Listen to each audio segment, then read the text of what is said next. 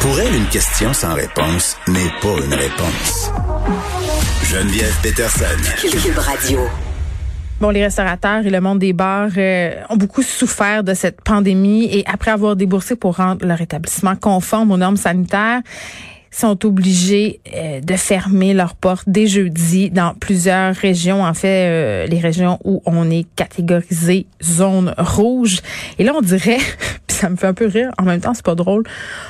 Au printemps, l'expression fétiche, là, c'était se réinventer. Là, on disait réinventez-vous, réinventez-vous.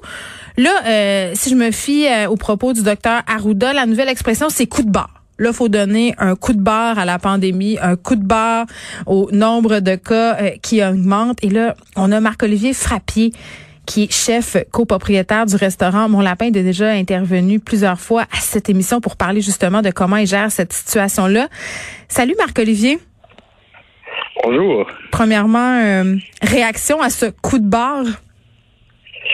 Réaction à ce coup de barre, euh, je crois que ben on s'y attendait, hein, tu sais. Ah, pour vrai? on l'a- un peu, ben, un vu venir, on l'a vécu au mois de mars. On- nous, personnellement, dans notre équipe, on voyait un peu qu'est-ce qui se passait, les cas qui augmentaient, euh, le truc de les zones, euh, le fait qu'on voyait que Montréal, ça l'évaluait, ça, ça allait assez rapidement. Euh, on a on a quand même des amis qui sont dans le monde de la restauration en France, puis on trouve un peu que le Québec suit un peu la, la tangente de la France. En France, ils ont commencé à reconfiner les restaurants. Alors, on, je m'y attendais un peu. Mais il n'y a rien comme se le faire dire. Oui, on- je pense qu'on s'y attendait un peu depuis quelques jours. euh, puis malgré que ça allait bien, là, parce que bon, vous euh, vous aviez recommencé à premièrement à faire du T4, mais après Mhm. ça à resservir de la nourriture. Ça se passait bien, là, globalement. Euh, Est-ce que les gens étaient disciplinés?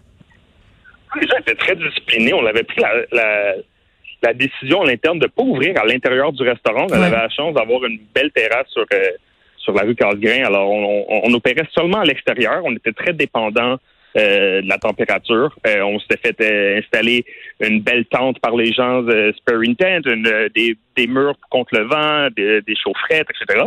Fait que on, on s'en sortait un peu. Nous, on, on trouve que les gens étaient super euh, compréhensifs de la situation. On n'a jamais eu à intervenir. Il n'y a personne qui a pas mis ses masques. Euh, on, la, la distanciation se faisait bien. Euh, oui, ça allait bien de ce côté-là pour nous. Donc, trouvez-vous que c'est une bonne chose de refermer les restaurants?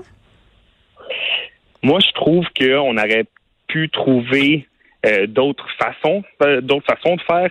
Peut-être euh, si c'est- je trouve qu'il y a un problème de communication un peu au gouvernement en ce moment, qu'on se fait dire d'un côté que le problème c'est pour les restaurants, puis après faire fermer les restaurants. Hmm. Euh, je sais que les gens le répètent depuis 24 heures, mais on a un peu de la misère à, le- à se- à comprendre et à l'accepter. Euh, évidemment, on va l'accepter, on va pas se battre contre, on, fa- on va tout faire ce qu'il faut faire. Mais euh, on, mettons depuis le mois de mars, euh, c'est un peu rough. Ben, je comprends. Puis tantôt, j'entendais euh, le premier ministre Legault dire puis un peu dénoncer entre guillemets les gens qui cherchent des incohérences en ce moment, mais force est d'admettre qu'il y en a une certaine incohérence, je veux dire. Puis moi, je le soulignais hier, euh, Marc-Olivier, je disais, c'est un peu ironique de fermer des commerces qui ne sont pas problématiques où il n'y a pas d'éclosion. C'est sûr que on défrayait la manchette des cas comme au Lordia, par exemple, ou ce bar karaoké de Québec, mais j'ai un peu l'impression que l'industrie de la restauration est en train de payer pour quelques établissements récalcitrants. Je pense que oui. Euh, je pense que je sais pas si je vais faire des amis en disant ça, mais comme nous, on a, nous, on, on était tellement euh, tight sur les, euh, sur les, euh, sur les règles, nos Ouais. voisins également sur la rue sais, Nous, on a, on attendait que la police vienne nous inspecter, qu'ils viennent voir que tout soit bien, qu'il y ait peut-être plus de contrôle, resserrer les contrôles, etc.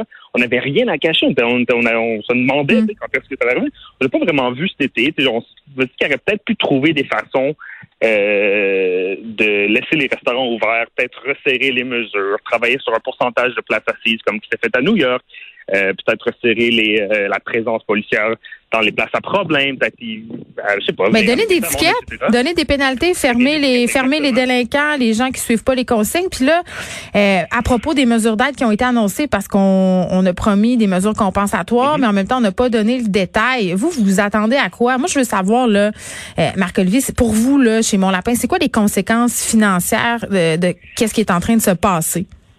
Mais les conséquences financières, euh, ça va vraiment dépendre de combien de temps qu'on est fermé. Parce qu'on parle du 28 jours, mais ça se parle un peu que on, si c'est 28 jours, je pense qu'il y a moyen peut-être de travailler fort sur le take-out puis de après de donner un coup avant Noël, mettons. Sauf que ça va être 28 jours? Est-ce qu'on va est-ce que les cas vont augmenter puis d'ici trois semaines ils vont nous dire ouais ça sera pas 28 jours Parce qu'au printemps c'est ce qu'on a connu. On a commencé par nous dire deux semaines. Après ça c'est devenu un mois.